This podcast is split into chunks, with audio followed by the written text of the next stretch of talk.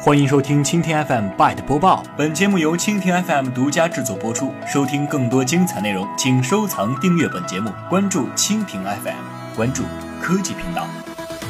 七月上旬，阿里巴巴、京东两大国内电商巨头先后与东台市东台镇达成协议，分别在该镇电商产业园创建阿里巴巴跨境电商平台和京东县级服务中心。阿里巴巴跨境电商平台服务范围覆盖整个盐城市，借助阿里巴巴国际平台为企业提供报关、退税等流程代理及外贸业务等服务。同时，与扬州大学、盐城工业学院等高等院校合作，为企业提供外贸人才和外贸业务培训。京东县级服务中心包括京东帮、生活部、物流、京东农村电商等部门，除常态化开展电器、生活用品等电商业务外，还将开拓仓储、物流等服务。目前，东台镇电商产业园已先期为京东服务中心提供一千平方米仓储空间。京东县级服务中心负责人介绍，为发展农村电商业务。京东采用商家销售模式，打造由农户到农资龙头企业，再到京东的产业链闭环。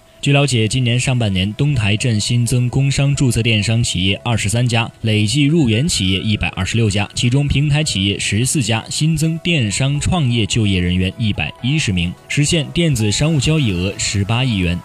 好的，以上就是今天的 Byte 播报，更多的精彩内容尽在蜻蜓 FM。